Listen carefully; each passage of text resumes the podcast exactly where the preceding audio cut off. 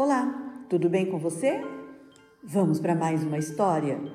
E a história de hoje se chama A Grande Pesca. Estando Jesus à beira do lago de Genezaré, uma grande multidão se apertava em volta dele para ouvir os seus ensinamentos. Então ele observou que ali na beiradinha do lago tinha dois barcos vazios deixados ali por pescadores que estavam lavando suas redes. Então Jesus entrou em um dos barcos e pediu para o Pedro, que era dono do barco, que afastasse o barco um pouquinho mais da praia. E ali, sentado, ele ensinou aquela multidão. Quando ele terminou de falar, ele disse assim para Simão, Simão, chamado Pedro, Agora, Pedro, vá para onde é mais fundo e lance as redes para pescar. Pedro então disse para ele: Mestre, trabalhamos duro a noite toda e não pegamos nada, nenhum peixinho.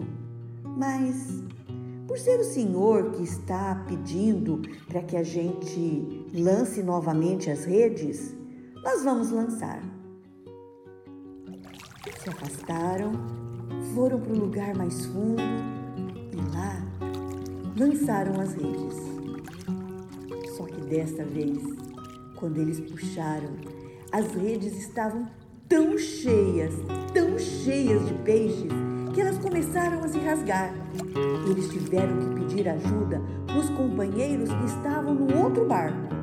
E logo, os dois barcos estavam tão cheios, mas tão cheios de peixes que quase afundaram.